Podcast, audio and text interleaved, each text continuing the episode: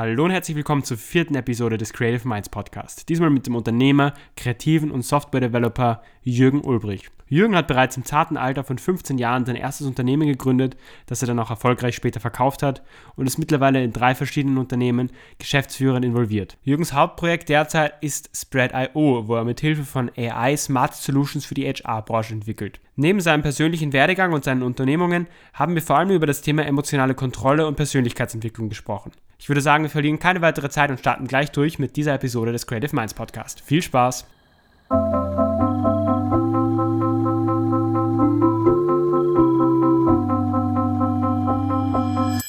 Hallo und herzlich willkommen zur nächsten Ausgabe des Creative Minds Podcast. Diesmal mit einem wieder sehr besonderen Gast und zwar Jürgen Ulbrich. Ich habe dich ja vorher schon vorgestellt, aber trotzdem nochmal ganz kurz aus deinen eigenen, mit deinen eigenen Worten. Wer bist du und was machst du genau? Jo, erstmal vielen Dank für die Einladung. Ähm, ja, wer bin ich, was mache ich? Kurz umschrieben würde ich mich als Jungunternehmer wahrscheinlich bezeichnen. Habe früh da meine Leidenschaft gefunden, in meistens Software zu bauen. Das mit dem technischen, aber auch kreativen Hintergrund. Und ja, ich bin da angekommen, merke mir auch das unglaublich viel Spaß und kann Sachen bewegen. Und es wird wahrscheinlich mein Leben auch noch stark prägen. Sehr cool. Ähm, wie würdest du sagen, bist du dahin gekommen? Weil du schon meintest, es ist schon eine Leidenschaft. Wie, wie war dein Weg ähm, dorthin, wo du heute stehst? Ja, doch ein bisschen Zufall. Ich hab, wir werden sehr früh eigentlich mit so 14, 15 so die ersten unternehmerischen Sachen gemacht. Das ist mittlerweile schon sieben, acht Jahre her. Und durch Zufall gemerkt, das macht mir Spaß. Damals noch mit einem Online-Magazin, was ich mit dem Team aufgebaut habe. Und habe mir gemerkt, dieses Teamleading, an Produkten bauen, mit Kunden sprechen, Businessmodell aufzubauen und so weiter. Das macht mir einfach riesen Spaß, das erfüllt mich. Selbst dieses Bauen an kleinen Sachen bis heute eine ganz große Leidenschaft. Und dann Step by Step. Ein paar Sachen haben funktioniert, die kann ich dann verkaufen. Dann kam eine neue Firma, die sehr erfolgreich gelaufen ist. Und da hast du wieder durch Selbstbewusstsein. Und irgendwann fokussiert sich deine Perspektive für die Zukunft ganz klar auf Unternehmertum. Und dann bleibst du da auch hängen. Und das würde ich so behaupten, ist der Weg dorthin gewesen. Da würde mich natürlich besonders interessieren, wie es für dich war, ähm, dieses, dies, also wie war für dich der Step zu diesem allerersten Unternehmen, zu diesem Magazin? Ja. Wie, das war wahrscheinlich das Schwierigste auch, wenn man das erste Mal gründet. Äh, wie ist das zustande gekommen? Gute Frage. Naja, an sich muss ich ehrlich sagen, so schwer war das gar nicht, weil damals wusste ich noch gar nicht, was richtig Startups sind oder gründen, sondern mit der, mit 15 ähm, habe ich einfach noch Bock gehabt, ähm, über dieses Thema damals Technik und Apple eigentlich zu, zu damals noch Videos zu machen und irgendwann zu schreiben. Und es hat sich jetzt dann Step by Step entwickelt, dass dann einige Zuschauer gemeint haben, Jürgen, du brauchst doch auf jeden Fall vielleicht auch einen, einen, Blog dazu. Und dann wollten einige anfangen, darüber zu schreiben. Und long story short wurde daraus ein Online-Magazin, wo wir jeden Tag bis zu zehn Artikel gekommen sind, wo wir viele hunderttausend bis Millionen Besucher im Jahr hatten und so weiter. Und dementsprechend ist man einfach reingerutscht. Das war jetzt nie so der Moment, ich gründe jetzt und höre mit allem anderen auf, weil viel anderes gab es da damals gar nicht, außer ein bisschen Schule nebenbei. Und mhm. dementsprechend war der Anfang noch einfach. Und dann muss ich dazu sagen, ich habe riesen Respekt vor Gründern, die jetzt nach der Uni sagen, ich lasse die guten Job-Opportunities liegen und gründe jetzt eine Firma, weil da muss man schon, ich sag mal, Eier zu haben, alles liegen zu lassen. Bei mir, wie erwähnt, kam das Selbstbewusstsein über die letzten sieben bis acht Jahre und irgendwann weißt du, du kannst das, du kannst da Geld verdienen, du kannst das Spannendes aufbauen und dann ist es gar nicht mehr so schwer, muss ich ehrlich sagen.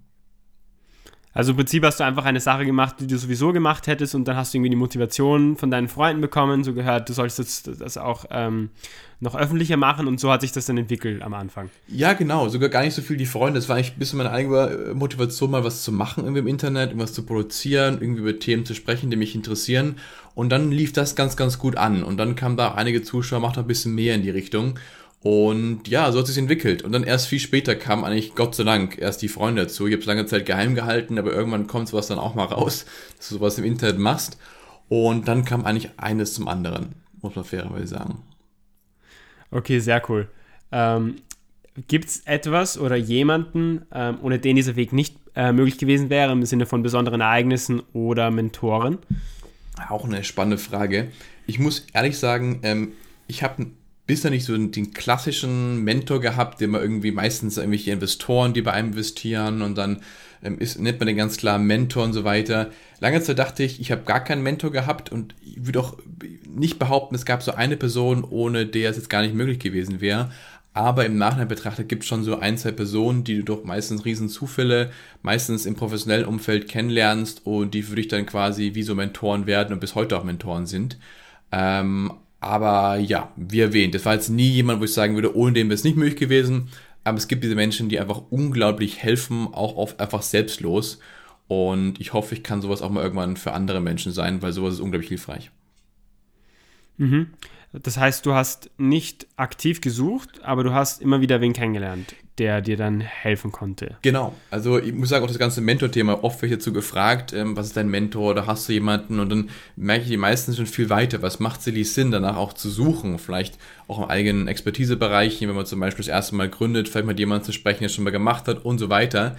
Aber bei mir war es wirklich so, ähm, du machst halt einige Sachen, in meinem Fall zum Beispiel fängst an, verschiedene Praktiken zu machen und lernst dann zum Beispiel einen Chef kennen, der irgendwie auch Potenzial in dir sieht und dich irgendwie mag und sagt, komm, ähm, wir, machen einige Sachen noch zusammen, du kannst mich jetzt halt anschreiben, wenn du Fragen hast und so weiter.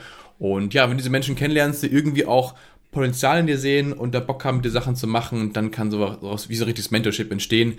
Aber ja, danach gesucht habe ich eigentlich nie. Mhm. Ja, ich denke, das ist ja auch bei vielen so, zumindest bei mir ist es auch so, dass man irgendwie auf dem Weg Leute kennenlernt oder dass man sich dann connectet mit spannenden Leuten und das es gar nicht so notwendig ist, glaube ich, derzeit, dass, also, dass man unbedingt danach zwingend jetzt sucht. Voll. Meistens geht es darum, auch ein Netzwerk zu haben von wahrscheinlich den, den Menschen, die dann quasi bei richtigen Fragen dir helfen können. Und irgendwann, meistens sind es dann deutlich ältere Menschen, die dann quasi schon deutlich mehr Erfahrung haben, vielleicht schon wieder quasi aus dem Weg raus sind aus der ganzen äh, Industrie und so weiter und dann sagen, komm, jetzt helfe ich noch ein paar jungen Leuten, ich habe eh nichts mehr zu verlieren. Und die könnten dann vielleicht auch so als Zentrum verspannt sein, die aber ganz vielen Bereichen helfen. Aber ja, sonst bin ich voll bei dir. Ja, ich glaube, das ist auch ein super Tipp eigentlich. Also für alle Zuhörer, die jetzt gerade, Zuhörer und Zuhörerinnen, die gerade auf, auf einer Suche nach einem, nach einem Mentor oder Mentorin sind, ähm, auf jeden Fall sich auch mal bei Leuten melden, die vielleicht ähm, schon aus der Industrie draußen sind. Die sind auch sehr gute Quellen, wie du eben gesagt hast. Voll. Gut, ähm, als nächste Frage äh, würde mich sehr interessieren, was war dein größter Fehler und beziehungsweise dein großes Learning ähm, dann, dann aus diesem Fehler? Ja, ähm, das ist immer eine spannende Frage. Gut, dass du sie stellst. Also speziell ähm, größter Fehler. Ich wurde vor kurzem auch ähm, gefragt, deswegen habe ich jetzt eine Sache im Kopf, die da ganz schön passt. Also eine Sache, die mir so vor ein, zwei Jahren passiert ist, wo ich aber auch viel daraus gelernt habe, war, wir hatten damals eine, eine Idee für eine App auch mit sehr, sehr großem Potenzial, wo ich bis heute eigentlich dran glaube, aber ähm, halt sehr, sehr umfangreich und sehr groß. Trotzdem, ihr habt ein Team gesucht und ein Team gefunden von drei Softwareentwicklern und ich zusammen, wir haben angefangen, diese Plattform zu bauen. Und irgendwann hast du dann gemerkt gehabt, das ließ ein bisschen nach von der Motivation und es ging immer so schnell weiter. Und dann, long story short, nach quasi Monat für Monat ist man Step by Step jeder der drei Entwickler abgesprungen. Einige meinten, sie sehen keine Zukunft im Projekt, andere meinten, die hatten irgendwas anderes irgendwie zu tun, kamen irgendwelche Ausreden dazu. Und sowas ist natürlich ein Riesenrückschlag. Wenn du da schon voll emotional investiert bist, ein halbes Jahr schon irgendwie dran auch entwickelst und baust und dann springt das komplette Team ab, meistens mit dem Feedback, sie glauben nicht dran, dann ist es ein derber Niederschlag. Und erst dann Step by Step danach habe ich realisiert, wo die, wo die Fehler lagen. Und das ist vielleicht ganz spannend für die, die irgendwann mal auch ein Team leiten wollen. Speziell, wenn es darum geht, ein Team, was vielleicht nicht angestellt ist, sondern auch irgendwie durch Anteile und Motivation, Selbstmotivation arbeitet, ist unglaublich relevant, auf die intrinsischen Motivationsfaktoren zu schauen. Da kann man auch mal googeln, gibt meistens so drei, vier, abhängig vom Modell. Und einige der großen Dinge sind zum Beispiel, dass das Big Picture immer klar sein muss für alle. Also alle müssen verstehen, wohin geht's, wo ist die Vision. Und wenn du das nicht regelmäßig wiederholst, sondern alle nur auf die aktuelle To-Do schauen, die sie für diese Woche vorhaben, dann verlierst du diese Perspektive. Und ein anderer Punkt, auch ganz wichtig, wir als Menschen müssen immer diesen Fortschritt sehen, diesen Progress. Und wenn der mal wegfällt, weil wir zum Beispiel nicht regelmäßig uns gegenseitig updaten, was jeder geschafft hat und wo alles was weitergegangen ist, dann verlierst du diesen Faktor auch. Und Step by Step ist es eigentlich ganz natürlich, dass die Motivation dann weg ist.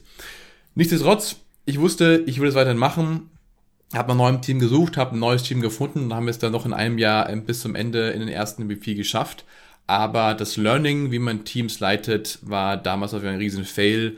Aber wie erwähnt, man hat auch viel daraus gelernt und deswegen hat sich gelohnt. Ich würde es nicht bereuen und würde es nochmal so machen. Wie war das damals für dich in dieser Situation, als du, ich sage mal, äh, als es sich schon abgezeichnet hat, dass es auseinanderfällt? Wie hat sich das für dich angefühlt und was waren da in dem Moment so ähm, deine Optionen, sage ich mal? Ja, du bist auf jeden Fall vollkommen niedergeschlagen. Das hatte mich damals auch im Urlaub erwischt gehabt, wo ich in Europa unterwegs war und das zieht dich für ein Tag, paar Tage klarweise runter, speziell wenn es so richtig viel, wenn du viel rein projizierst in so eine Idee und da viel vorhast. Ist erstmal sehr schmerzhaft. Ähm, mir war klar, und das weiß ich auch, und das ist dann für mich auch selbst so ein ganzer so ein Gegenproof nochmal, dass ich so schnell nicht aufgebe. Ähm, und dementsprechend wusste ich, ich werde daran weiter probieren und hoffentlich weitere weitere Entwickler finden. Es gab sicherlich auch im Raum den, die Überlegung, hey komm, ich lasse es komplett sein. Ich hatte eh andere Projekte, wo ich auch beschäftigt war. Ich hätte auch andere Sachen weitermachen können. Aber ähm, ja, so schnell gebe ich nicht auf und ähm, hat teilweise auch Nachteile, weil ich vielleicht Sachen verfrisst. Aber ich glaube, im Großen und Ganzen ähm, ist es besser, als Sachen sofort zu droppen, nur wenn mal ein paar Leute nicht dran glauben du bist persistent geblieben mit dem Projekt und hast es jetzt eben, wie du vorher gesagt hast, glaube ich, trotzdem weiter durchgezogen. Und das ist, glaube ich, auch etwas, was man von dir auf jeden Fall lernen kann, ist, dass du eben, wie du schon gemeint hast, hartnäckig bist. Und ähm, das, glaube ich, hat dir auch sehr geholfen auf deinem, auf deinem ganzen Weg. Also das kann man sich auf jeden Fall, glaube ich, auch von dir mitnehmen. Ist dann immer die Balance ähm, entscheidend. Also man kann es auch übertreiben. Mhm. Ich muss auch mal teilweise aufpassen, es macht schon Sinn, teilweise Sachen auch sein zu lassen, wenn der Widerstand zu groß ist ähm, speziell auch wann. Also man kann zum Beispiel am Anfang von zum Beispiel unternehmerischen Karriere vielleicht noch die einfachen Sachen machen, sich mal ein Kapital irgendwie aufzubauen und dann eher später die richtig harten Nüsse quasi versuchen zu knacken. Deswegen die Balance ist, glaube ich, entscheidend. Man kann sich auch viel kaputt machen, wenn man jetzt nur ganz stumpf einer unglaublich schweren Sache hinterherläuft. Deswegen, aber sonst bin ich voll bei dir. Lieber, ich habe mal ein paar Sachen, ein paar Morde zu lange Sache gearbeitet, als zu kurz. Kurze Werbeunterbrechung für unseren Sponsor. Die heutige Episode dieses Podcasts wird euch vom Mindchanger-Programm gebracht. Das Mindchanger-Programm ist ein Online-Weiterbildungsprogramm, das euch dabei hilft, euch auf eure Zukunft optimal vorzubereiten. Seien wir mal ganz ehrlich, die Welt befindet sich im Wandel. Corona-Krise, Klimawandel, Artificial Intelligence. Fast 50% aller Arbeitsplätze wird es in Zukunft nicht mehr geben. Dafür wird es aber neue Jobs geben. Jobs, für die uns weder Schulen noch Universitäten ausbilden. Wie also können wir uns auf diese Zukunft vorbereiten? Hier bietet das Mindchanger-Programm eine einzigartige Lösung. Über einen Zeitraum von 10 Monaten lernt in regelmäßig erscheinenden Episoden, wie ihr euch in allen Lebensbereichen besser aufstellen könnt. Internationale Experten wie Wirtschaftsnobelpreisträger Professor Robert Schiller oder Professor Etzioni, der ehemalige Berater von US-Präsident Jimmy Carter, inspirieren euch, das Beste aus eurem Leben zu machen. Über ein Online-Portal kann man mit den anderen Teilnehmern und sogar den Speakern netzwerken. Und das jederzeit. Ab Mai geht es los und ihr könnt euch ganz flexibel entscheiden, wann ihr wie viele Episoden anschaut. Mit einem Preis ab 9,90 Euro pro Monat ist dieses vollkommen neue Lernformat auch wirklich leistbar. Es gibt außerdem auch noch ein gratis E-Book, wo ihr euch vorab schon mal vollkommen gratis die besten Tipps von den Vortragenden holen könnt. Den Link zum Programm und zum E-Book findet ihr in den Show Notes. Ähm, dann kommen wir auch gleich zum Punkt ähm, Erfolgsroutinen bzw. Mindsets. Gibt es irgendwas, ähm, was, du, was dir hilft, produktiver, effizienter, besser zu werden? Ja, ich muss ehrlich sagen, Routinen ähm, habe ich gar nicht so viele. Ähm, was ich immer, wie bei mir heraussticht, ich jemand, der sehr spät gerne arbeitet und ähm, da sehr produktiv ist, weil er vollkommen Ruhe hat. Aber abgesehen davon ähm, was dann schon eher Richtung Mindset geht, ist in Sachen, dass ich mir schon teilweise Zeit für mich vollkommen selbst nehme, ähm, wo ich irgendwie laufen gehe oder mich irgendwo nur hinsetze mit Musik und so weiter, weil da auch auf die kreativsten Ideen eigentlich kommen. Und sonst Richtung Mindset ist halt ein Riesenthema. Da musst du vielleicht sogar noch äh, spezifischer sagen, was dich interessiert. Ähm, wie im Vorgespräch erwähnt, ist es ein Thema, was mich allgemein sehr interessiert, wo ich mich sehr viel mit beschäftige auch auch aufgrund von einigen Erlebnissen im Leben, wo du einfach gezwungen warst, dich zum Beispiel mit Emotionen zu beschäftigen, auch mit Motivation und so weiter. Und dementsprechend ist es ein mega spannendes Thema. Gibt es Bereiche, die dich konkret interessieren? Oder soll ich mal irgendwas, mit irgendwas loslegen? Ja, du hast mir im Vorher ganz spannend erzählt, dass du dich jetzt in letzter Zeit sehr mit dem Thema emotionale Kontrolle bzw. Emotionen generell beschäftigt hast. Und äh, das ist ja ein Punkt, den eigentlich, ähm, den, der, der eigentlich jeden beschäftigen sollte, weil im Endeffekt sind Emotionen ja das, was uns was unsere tagtäglichen ähm, Handlungen steuern. Und vielleicht kannst du da noch mal ein bisschen drauf eingehen. Das würde mich sehr interessieren. Sehr gerne. Ja, die Grundlage kommt ja eigentlich daher, dass wir ja im Leben alle nach Zufriedenheit und Glücklichsein streben. Und jeder, der sich schon mal durchgedacht hat, was eine wirklich glücklich macht, dann denken wir vielleicht im ersten Moment irgendwie an, an die Beziehung, an einen erfolgreichen Job und so weiter, an Kinder, Familie und so weiter. Aber wenn man es mal wirklich äh, rational überlegen, was dann wirklich entscheidend ist, das alles ist ja im Endeffekt findet in unserem Kopf statt. Also wir können ja die super Beziehung haben, Kinder haben und so weiter. Es könnte aber auch emotional absoluter Horror sein, wenn die Beziehung nicht funktioniert, wenn der Job mich nur runterzieht und so weiter. Das heißt, es geht eigentlich darum, wie es im Kopf ankommt. Das ist quasi immer die große, das große Thema von der Perspektive und so weiter, weil die zählt. Ich kann quasi in einem weniger schönen Haus wohnen, aber dadurch glücklicher, wenn ich die richtige Perspektive habe als ich in einer riesen Villa wohne, dafür mega unglücklich bin. Das Prinzip kennen wir alle. Und das heißt, die Core-Fähigkeiten, davon bin ich so überzeugt, ähm, die wichtigste Fähigkeit, die wir im Leben lernen können, ist mit unseren Emotionen umgehen zu können. Und warum? Weil ich höre teilweise von Freunden, die sagen, Jürgen, Emotionen zu kontrollieren, das ist doch, das ist doch nicht natürlich und Emotionen so Schönes, das gehört zum Leben dazu, vollkommen. Aber was wir uns bewusst sein müssen, Emotionen kommen halt zum Großteil oder kommen 100% aus unserem Unterbewusstsein und sind halt mit den Zielen oft nicht aligned mit unseren persönlichen Zielen. Was meine ich damit? Die meisten Emotionen sind darauf abgeleitet, klingt vielleicht einfach, aber klarerweise auf die, auf die evolutionären Ziele, die wir haben. Also geht es darum auch um die ganz einfachen Sachen wie Reproduktion, aber auch Sachen wie, dass wir irgendwie anerkannt sind, dass wir irgendwie Freundeskreis haben und so weiter. Alles wichtige Sachen, keine Frage. Aber oft unterscheiden sich vielleicht diese Ziele, die wir evolutionär haben mit unseren persönlichen Zielen. Vielleicht wollen wir irgendwie nur glücklich leben und nicht unbedingt unsere Menschheit äh, für immer sichern und so weiter, mal um einfach überspitzt zu sagen. Und dementsprechend finde ich es so wichtig anzufangen, da gibt es Techniken, da gibt es Verständnisse zu verstehen, wie funktionieren unsere Emotionen, wie kann ich beginnen, sie vielleicht nicht zu kontrollieren, wie ich irgendwie Schachfiguren auf dem Schachbrett kontrollieren kann, aber wie kann ich sie beeinflussen? Wie kann ich sie in die Richtung lenken? Wie kann ich Perspektiven wechseln und so weiter? Und das ist ein Riesenbereich. Und ja, bevor ich hier meinen Monolog ewig vorführe, gibt es da Fragen dazu noch oder spezielle Dinge, die speziell interessieren? Ja, ich habe schon überlegt, ob ich dich da vorher kurz unterbreche, aber du hast, äh, du warst gerade richtig im Flow, deswegen ähm, vielleicht ein bisschen blöd gefragt jetzt, aber ist es nicht so, dass die meisten Ziele, die man hat, emotionale Ziele sind, sag ich mal? Also du hast ja vielleicht das Ziel als, als Mensch, dass du irgendwie reich, berühmt, whatever werden möchtest. Und das ja, sind ja eigentlich sehr Ziele, die sehr tief in deinem in deiner emotionalen Veranlagung liegen sozusagen. Also wenn du jetzt als Kind, sag ich mal, nicht so viel Anerkennung bekommen hast, dann kann es sein, dass du im, im Erwachsenenleben sehr danach strebst. Also sind emotionale Ziele nicht das nicht eigentlich sowieso dasselbe wie persönliche Ziele. Weil du vorher so eine Trennung. Äh, voll, nee, kann ich gerne genau, genau auseinandernehmen. Also erstmal bin ich voll bei dir. Alle, und deswegen hat Emotion auch viel mit Motivation zu tun. Alle Dinge, die wir tun, passieren mit einem Grund und ähm, die, die starken Ziele Motivationen, die wir haben, bauen, bauen alle auf, auf Emotionen auf. Also alles, was wir, wofür wir, wofür wir brennen, ähm, basiert auf welchen Emotionen. Ich sag mal schön, wir können ja wir können ja viel wollen, aber unseren Willen können wir nicht beeinflussen. Der kommt einfach aus unseren Erfahrungen und so weiter, bildet sich diesen Willen, den wir erreichen wollen. Wie du zum Beispiel gesagt hattest, ich will zum Beispiel reich werden oder ich will auf jeden Fall mindestens mehr als drei Kinder haben, was auch immer, oder Karriere machen und so weiter. Das basiert alles auf unseren Erfahrungen und daraus entsteht dieser Wille, den wir innerlich haben, den wir selbst nicht beeinflussen können. Und ähm, was ich nur meine mit persönlichen Zielen und den unterbewussten Zielen ist, wenn wir sagen wir, uns rein nur, nicht reflektieren, rein nur auf unsere Emotionen verlassen, dann wird halt unser, unser, unser menschlicher Körper genau so, wie er trainiert ist, sich verhalten, nämlich auf diesen evolutionären Gründen, die auch gut sind. Zum Beispiel zu, fürs Überleben ist wichtig, dass wir ähm, nicht alleine sind, sondern Gruppe. Deswegen haben wir den Drang, ja immer unter Menschen zu sein, nie irgendwo alleine zu sein, wollen immer eher ähm, Einsamkeit vermeiden und so weiter. Und wenn ich das zum Beispiel trennen möchte und zum Beispiel sagen möchte, ich brauche nicht unbedingt einige der evolutionären Ziele unbedingt nachverfolgen, sondern ich will meine eigenen Ziele setzen und die verfolgen, dann hilft es halt zum Beispiel einige Emotionen zu vernachlässigen. Ich gebe dir ein ganz einfaches Beispiel. Wir alle kennen eine welche starke Emotion, die wir alle kennen, nach einer Trennung von einer Beziehung. Das zieht uns extrem runter, emotional. Und warum emotional? Ja. Weil es klar, was evolutionär ganz, ganz wichtig ist. Die, unser, unser menschlicher Körper ist so trainiert, wir müssen solche Beziehungen erhalten, weil die ganz wichtig sind für unser Überleben und so weiter. Aber jeder rationale Mensch darüber nachdenkt, weiß, wenn wir uns rational fragen, vielleicht war es nicht die richtige Beziehung und wir werden garantiert in ein paar Morden, ein paar Jahren die vielleicht euch bessere Person finden, die euch besser passt, dann machen die Emotionen eigentlich keinen Sinn und sie kosten uns nur sehr viel Energie und sehr viel auch Ablenkung. Und das ist so ein schönes Beispiel, gibt es ja ganz, ganz viele, wo es für dich mehr Sinn macht, sich irgendwann von Emotionen zu trennen und ähm, ja, lieber Emotionen aufzubauen, die mir mehr helfen. Zum Beispiel, wie du sagst, irgendein Ziel zu haben und dann die positive Motivation zu nutzen, auf dieses Ziel zuzuarbeiten.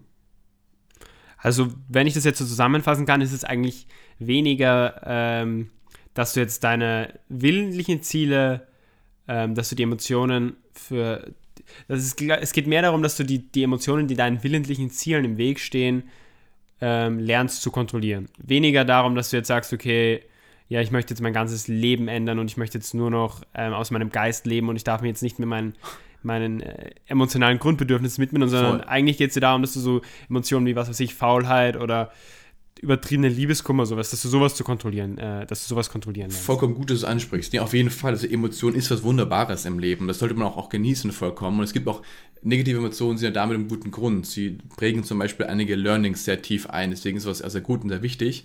Aber genau um die ganzen negativen Emotionen, die es oft ablenken, die uns länger traurig machen, als es nötig ist, die uns ablenken. Allein diesen, das kennst du vielleicht auch, du kommst irgendwie mal am Abend irgendwo gestreckt nach Hause nach vielen Sachen und fühlst so eine allgemeine, ja, so ein bisschen, nicht wie happy, sondern du hast irgendwie viele Sachen, die dich beschäftigen, viele Sachen, die dich runterziehen, meistens grundlos, sind meistens minimale kleine Sachen. Und mhm. ich stelle dir vor, du kannst all diese Sachen beseitigen und es bleibt übrig eher nur diese Einzelsachen, die du heute Abend noch erledigen möchtest, wo du voll Bock drauf hast, wo du dich drauf freust. Das hat nur Vorteile. Du lebst glücklicher, du hast eine bessere Ausstrahlung auf alle Menschen um dich herum, du äh, wirst mit mehr Motivation an diese letzten Tätigkeiten rangehen und so weiter. Und darum geht es. Also, dich noch ein bisschen zu beeinflussen, speziell die negativen Sachen ein bisschen rauszuholen und ähm, aber auf keinen Fall Emotionen komplett abzusetzen. Auf, auf jeden Fall. Das ist nicht gemeint, weil gehören zum Leben dazu und sind ja wunderschön, machen das Leben ja auch aus. So, und jetzt musst du mir erklären, wie das funktioniert. Gestern zum Beispiel äh, hatte ich auch sicher ein, zwei Momente, wo ich mich ein bisschen äh, down gefühlt habe, ja. irgendwie nach dem Essen so und äh, wenig Antrieb habe. Hatte, jetzt musst du, jetzt musst du mir und, und meinen Zuhörern auf jeden Fall erklären, vielleicht ein, zwei Tricks, ja. vielleicht hast du schon was Konkretes, wie das funktioniert, dass man sich da ein bisschen befreien kann schon. Voll. Von diesen Emotionen. Ähm, um es kompakt zu machen, also man kann da über wahrscheinlich Stunden drüber sprechen, aber vielleicht so hm, zwei, drei Sachen Fall, kompakt ja. mitzugeben. Das erste Wichtige ist, wir erwähnen dieses Verständnis, immer bewusst zu werden, dass Emotionen nicht von uns irgendwie entschieden werden können, die kommen einfach aus dem Unterbewusstsein hoch. Und was ich immer so, eine ganz kleine Technik, die man mitgeben kann, einfach mal zu beobachten, wenn man irgendwie sich mal schlecht fühlt, wenn irgendwas passiert, mal diese Emotion nicht versuchen, wie, wie rauszudrücken, wie die Tür zuzumachen und die Emotion nicht reinzulassen, sondern teilweise die Emotion einfach mal reinzulassen mit so einem Grinsen und mal zu schauen, wie lange bleibt die eigentlich. Weil das ist mal ein schönes Experiment. Man wird sehen, jede negative Emotion, die aufkommt, ist eigentlich ganz, ganz schnell wieder weg, genauso schnell wie sie gekommen ist, wenn wir nicht regelmäßig den Grund im Kopf wiederholen, warum sie überhaupt da ist. Das ist mal so ein erstes, erster Schritt, um mal das Verständnis zu bekommen, wie die Emotionen funktionieren. Das sind Sachen, die plötzlich hochschießen im Kopf uns den Zustand geben, aber meistens ganz schnell wieder weg sind. Das ist immer so ein Anfang, da kann man auch viel machen. Was auch viel hilft, ist ähm, Meditation, sich quasi bewusst zu werden, auch diesen in Anführungsstrichen Muskel im Hirn zu kontrollieren, der einem bewusst werden kann, wenn Emotionen übernehmen, das Bewusstsein und so weiter. Und dann gibt es klarerweise auch ziemlich konkrete, so Step-by-Step-Guides klarerweise, wo man immer aufpassen muss, weil viele Menschen glauben, okay, wenn man sowas macht, ist man automatisch ein Leben lang glücklich. So einfach funktioniert es klarerweise nicht. Aber eine kleine Technik ähm, kann ich noch teilen. Ich nenne sie die Break-and-Turn-Technik. Hat, hat vier mhm. Stufen und sie kann dir genau bei solchen Sachen helfen, wie du es meintest. Entweder wenn du irgendwie viele Kleinigkeiten hast, ich nenne es mal so eine Wolke an schlechten Emotionen, oder auch wenn du eine große Sache hast, die dich gerade irgendwie belastet. Und ähm, die kombiniert einige Techniken aus der Psychologie auch, die auch Psychiater und so weiter wenden, mit einigen ähm, anderen Techniken. Und die vier Steps sind eigentlich ganz einfach. Der erste Schritt ist Break. Das heißt, du zerlegst mal entweder diese große Wolke an Emotionen oder diese eine große Sache in die ganzen Kleinigkeiten. Also die Dinge, mhm. die dich wirklich runterziehen. Ich mache mal Beispiel von einer Beziehung. Wenn du eine Beziehung dir anschaust, kann es zum Beispiel sein, dass du dachtest, okay, was dich runterzieht, ist, du hast eine gemeinsame Reise geplant gehabt, die nicht stattfindet, oder all diese Pläne, die du zuvor hattest. Also alle mal diese kleinen Einzelteile mal runterdrücken, dass du mal vor dir siehst, worum geht's eigentlich? Weil wir meistens so eine große Wolke an Emotionen sehen. In Wirklichkeit sind es eigentlich alles kleine Teile. Dann im nächsten mhm. Schritt, Destroy, gehst du quasi hin und schaust dir jeden einzelnen Bereich mal an, ob der eigentlich wirklich relevant ist. Und dann wirst du bei einigen Kleinigkeiten merken, die sind eigentlich so irrelevant und so egal, die fallen schon automatisch weg. Dann bleiben einige Sachen übrig. Und dann im dritten Schritt, wahrscheinlich der mächtigste, ähm, Turn, kannst du dir nun anschauen, das ist was ganz, ganz Spannendes zu überlegen, wie kannst du diesen einzelnen Punkt eigentlich zu was Positivem drehen. Um bei dem Beispiel zu bleiben von der Beziehung, zum Beispiel daraus wie ich vollkommen klar zu werden, dass diese Beziehung offensichtlich vielleicht nicht die richtige war und du jetzt vielleicht mehr Zeit hast, noch offen bist für was viel Besseres vielleicht, was viel besser für dich passt und so weiter. Das klingt jetzt sehr einfach. Ich glaube, man muss sich da ein bisschen noch kreativ sein, die Sachen zu finden, aber da geht es viel darum, die Perspektive zu wechseln, weil alles, wie fast alles, hat eine positive Seite und die müssen wir fitten und umso mehr dich darauf konzentrieren kannst, umso ähm, einfacher kannst du diesen Punkt auch drehen zu was Positiven. Und der letzte Punkt, der hat damit zu tun, wie unser Gedächtnis und unser Kopf funktioniert. Einfach nur Repeat. Das heißt, du musst diese Sache immer wieder, wenn sie aufkommt, wiederholt ähm, diese Technik, diese drei Schritte anwenden. Warum? Ganz kurz erklärt, unser Kopf, unsere Erinnerungen funktionieren so, dass jede Erinnerung, die wir abrufen, egal ob wir sie irgendwie im Kopf nur durchspielen oder zählen und so weiter, speichern wir nach erneut ab. Das heißt, immer wieder erneut abspeichern. Und dementsprechend, wenn wir einmal die ganzen Erinnerungen abrufen, in der Rahmen dieser Technik, sie bearbeiten, die neue Perspektive einnehmen und dann wieder abspeichern, werden wir Step by Step diese Technik, also diese, diese Erinnerung oder diese, diesen Tatbestand ändern. Und genauso arbeitet quasi auch ein Psychiater bei ganz, ganz vielen Anwendungen.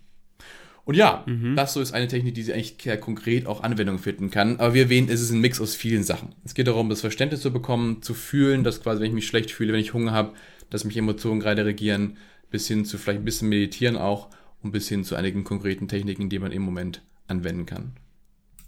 Wow, das ist super interessant und vor allem super mächtig, glaube ich, wenn man das mal versteht. Ähm, ich glaube, es ist halt ein bisschen schwierig, wahrscheinlich diesen, diesen Turnpunkt. Also, das ja. ist, glaube ich, so das Kritische, wo man vielleicht noch ein bisschen tiefer reingehen müsste, dass man das wirklich gut versteht. Voll. Aber ähm, in, Anbetracht, in Anbetracht der fortgeschrittenen Zeit ja. würde ich sagen, wirst, wirst du auf jeden Fall, glaube ich, oder zumindest, zumindest hast du das vorher erzählt, wirst du ja vielleicht da auch mal ein ähm, bisschen Content dazu veröffentlichen und den, kannst, kannst den Leuten dann, die sich dafür interessieren, ähm, sicher noch mehr Tipps und Tricks an die Hand geben in Zukunft. Ähm, aber ich würde sagen, wir gehen jetzt gleich mal weiter zu einem ganz anderen Thema, jetzt wieder zurück ins, ins klassische Unternehmertum. Mhm. Also ganz kurz, du hast ja gerade ein, ein Unternehmen gegründet, ein HR-Unternehmen, was mit AI arbeitet. Da würde mich nur ähm, ganz kurz interessieren, wie ist dein, dein Ausblick auf die AI? Ähm, glaubst du, es wird sich so entwickeln, dass AI in Zukunft wirklich äh, groß, äh, große Teile der menschlichen Arbeitskraft ersetzt und viel für uns erledigen wird? Oder wird es mehr ein äh, kontrolliertes Zusammenspiel werden? Was, was ist da deine, deine Meinung? Spannende Frage. Ähm, zum einen ganz kurz, wahrscheinlich ist oft dieser Begriff AI auch ein bisschen misused. Ich will behaupten, ähm, 90, 95 Prozent, wenn nicht sogar momentan 99 Prozent der Fälle, und da müssen wir auch meine Firma jetzt Brad dazu zählen, ähm, ist doch nicht diese AI, wie wir sie vielleicht im Kopf haben, von diesen vollkommen, vielleicht sogar selbst-aware Maschinen, die irgendwie genauso schlau sind wie wir Menschen, sondern meistens in meisten Firmen, wenn von AI gesprochen wird oder von künstlicher Intelligenz, sprechen wir noch von Machine Learning, also in Anführungsstrichen relativ simplen Prozessen, die quasi einfach nur lernen aus vergangenen Daten und dann daraus zukünftige versuchen zu hervorsagen und so weiter. Aber klar, was du wahrscheinlich meinst, ist die, die langfristige Zukunft, wenn wir irgendwann wirklich mhm. so schlaue AIs haben, die vielleicht sogar auch universell anwendbar sind. Momentan haben wir ja Systeme, die sehr konkret in einzelnen Bereichen sehr stark sind, aber nicht 100% breit. Und ja, also ganz mal konkret vorausgesagt, kannst du noch verfeinern, was du genau meinst. Ähm, ich würde schon behaupten, dass wir irgendwann so Systeme brauchen wie so ein Grundeinkommen für, für alle Menschen, weil Step by Step werden die meisten Jobs wahrscheinlich von Maschinen besser, schneller, günstiger erledigt werden. Und dann musst du diese Menschen logischerweise irgendwie eine Lebensgrundlage bieten. Und ich glaube, es hat auch vieles Potenzial. Es muss nicht unbedingt ein Horror sein in Zukunft, sondern ich könnte mir auch vorstellen, dass wir in Zukunft vielleicht noch mehr Freiheit haben, weniger Stunden arbeiten müssen und so weiter. Und dementsprechend, ähm, ich sehe eigentlich eher das Potenzial für eine sehr gute Zusammenarbeit obwohl man, wie viele, viele erfolgreiche Unternehmer und so weiter darauf hinweisen, auch aufpassen muss, dass wir nicht die Kontrolle über solche Systeme verlieren. Mhm, da gibt es ja diesen Satz von, von uh, Yuval Harari, der gemeint hat, ähm, es wäre ja gefährlicher, wenn, wenn sich die Maschine so anfühlt, als wäre sie ein Freund, als wenn man äh, weiß, dass die Maschine äh, ein, ein fremdes Objekt ist sozusagen. Also dass man nicht die Perspektive verlieren darf Voll. und die Maschinen zu, zu Menschen hochgradieren darf. Das ist ja die spannende Frage, weil ich glaube, merkt man ja momentan Corona-Krise ja auch, es kann schon spannend sein, wenn du auch Menschen hast oder Maschinen hast quasi, die so ähnlich sind wie Menschen, um Menschen auch diese Einsamkeit wegzunehmen. Da verknüpfen wir ja, wie vorhin mit erwähnt, diese Punkte. Wir haben diese Grundbedürfnisse, die emotionalen Grundbedürfnisse und die müssen auch erfüllt werden. Und speziell so eine Krise zeigt ja schön, die können nicht immer auch von Menschen erfüllt werden. Und dementsprechend, glaube ich, lässt sich schwer vermeiden, dass wir Menschen, also dass wir Maschinen in Zukunft auf so einem Level lassen können, weil speziell jetzt bauen wir teilweise schon mit einigen Geräten fast schon eine emotionale Beziehung auf und dementsprechend wird es, glaube ich, schwer. Deswegen glaube ich, wir müssen eher Lösungen finden, wie wir mit umgehen können, wenn es dann schon so weit ist. Würde ich behaupten. Mhm, mhm. Ja, es wird auf jeden Fall spannend werden. Also auch das mit dem Grundeinkommen gleich, das wird auf jeden Fall noch eine große Diskussion werden. Können wir wahrscheinlich auch wieder Stunden drüber Fall. reden.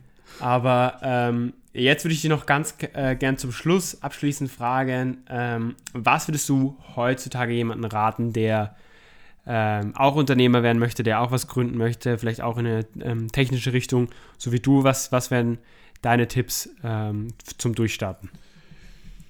Gute Frage zum Ende. Ich versuche darauf eine gute Antwort zu geben. Ähm, mhm. gibt natürlich viele Standardsätze, die man immer wieder hört, irgendwie so glaub an dich und so weiter, aber das haben wir eh alle schon viel zu oft gehört. Ähm, was ich raten würde, wäre, und da sind wir beim Thema von vorhin, die einzige Sache, die ich als Gründer eigentlich brauche, ist logischerweise die, die Motivation. Aber haben wir ja vorhin schon kurz ähm, festgestellt, dass die Motivation ähm, etwas nicht ist, was ich entscheiden kann. Also was ich will, ähm, ist einfach entweder da oder eben nicht da. Ich muss tiefer ansetzen bei meinen emotionalen Überzeugungen. Deswegen würde ich jedem raten, eigentlich an seiner eigenen Motivation viel zu arbeiten. Und wie macht er das? Indem er zum Beispiel sich seine Ziele ganz klar emotional verbindet, die wiederholt. Gibt es ja viele Techniken im Internet, ob von irgendwelchen Emotionstagebüchern oder Listen aufschreiben, wohin man möchte, regelmäßig das Bild zu wiederholen im Kopf. Wohin möchte ich eigentlich? Oder mich sich auch viel zu beschäftigen mit Menschen, die es in dem Bereich geschafft, geschafft haben, ähm, mit solchen Menschen umgeben, viel darüber zu lesen, zu konsumieren, um quasi diesen Fokus im Kopf ganz klar auf dieses Ziel zu setzen, zum Beispiel unternehmerisch erfolgreich zu sein. Weil dann, glaube ich, wenn du das mal geschafft hast, dann hält dich nichts mehr auf. Jede Person, die dir fehlt, kannst du überzeugen und kennenlernen. Jeden Skill, der dir fehlt, kannst du lernen und ähm, ja, perfektionieren. Und dementsprechend, das will ich behaupten, ist das Wichtigste, was du machen kannst, um erfolgreich zu werden. Macht man das dann ähm, along the way oder machst du das, bevor du den ersten Step machst? Wie würdest du das, da, dazu raten, ähm, dass man das am besten angeht? Ich glaube, man kann, also Unternehmertum, äh, speziell wenn man jetzt irgendwie Startups macht und so weiter, kann man eigentlich nie zu früh fast anfangen. Also ich würde behaupten, man kann nebenbei, wie erwähnt, das ganze, das ganz klare Fokussieren machen, sich viel beschäftigen, viel Menschen in dem Bereich kennenlernen, viel Fokus drauf setzen, das ganze Bewusstsein darauf fokussiert und nebenbei schon mal die ersten Schritte machen. Vielleicht mal Menschen kennenlernen, die vielleicht ein Team bilden können, die vielleicht mal erkundigen, welche Industrien sind spannend, wo gibt es Probleme und so weiter. Und dann vielleicht schon mal einen ganz kleinen MVP bauen, ähm, wenn man zum Beispiel Softwareprodukte machen möchte. Mittlerweile gibt es ja viele Tools, die ermöglichen, sogar ohne programmieren zu können, verschiedene Sachen schon bauen zu können. Und dementsprechend, warum nicht beides parallel? Man kann beides eigentlich nicht zu früh anfangen, würde ich behaupten. Also dass, dass man sich mit Emotionen, Emotionen auseinandersetzt und Motivation und dass man parallel dazu gleich schon die ersten Steps im Unternehmertum genau. ähm, macht, meinst du jetzt? Voll. Okay. Man kann immer auch nebenbei, neben dem Studieren, neben auch im Job schon mal anfangen, die ersten kleinen Schritte zu machen. Und ähm, ja, man kann damit nie, glaube ich, zu früh sein. man wird immer was lernen und im Notfall muss man noch ein paar Schritte früher nochmal anfangen, aber man hat daraus schon viel gelernt, wenn man früher begonnen hat. Sehr cool. Lieber Jürgen, ich bedanke mich ganz herzlich für die vielen hilfreichen Einblicke und das Gespräch. Nicht zu danken. Ähm, wo kann man jetzt mehr über dich finden, wenn, wenn man mitgerissen wurde von dem, was du erzählt hast? das ist eine coole Frage. Ja, also man kann mich sicherlich bei, bei Facebook adden, wenn man noch Fragen hat. Unter Jürgen Ulbrich findet man mich da auf jeden Fall. Oder auf meiner Website jürgen.co kann man auch irgendwie E-Mail-Adresse, glaube ich, rausfinden. Und ja, da wird man sich up to date gehalten über neue Projekte und auch dieses emotionale Audioformat, was hoffentlich dieses Jahr noch kommt. Aber ähm, ja, da wird man mich über Facebook, Twitter und Co. mich schon finden. Sehr cool. Alle Links findet ihr auch wie immer in den Show Notes. Ähm, und dann bedanke ich mich nochmal und ähm, bis bald hoffentlich. Bis dann. Ciao, Victor. Ciao. Vielen Dank fürs Zuhören. Ich hoffe, es hat euch gefallen. Wie immer freue ich mich sehr über positive Bewertungen und wenn ihr den Podcast euren Freunden weiterempfehlt oder auf Social Media teilt. Alle Links zu allen Beteiligten wie Jürgen, mir, Lara, meiner Grafikerin und Arthur, der für die Jingle und die Musik in diesem Podcast zuständig ist, findet ihr in den Show Notes. Und ich freue mich, euch auch wieder bei der nächsten Episode begrüßen zu dürfen. Diesmal auch wieder mit einem sehr interessanten Gast.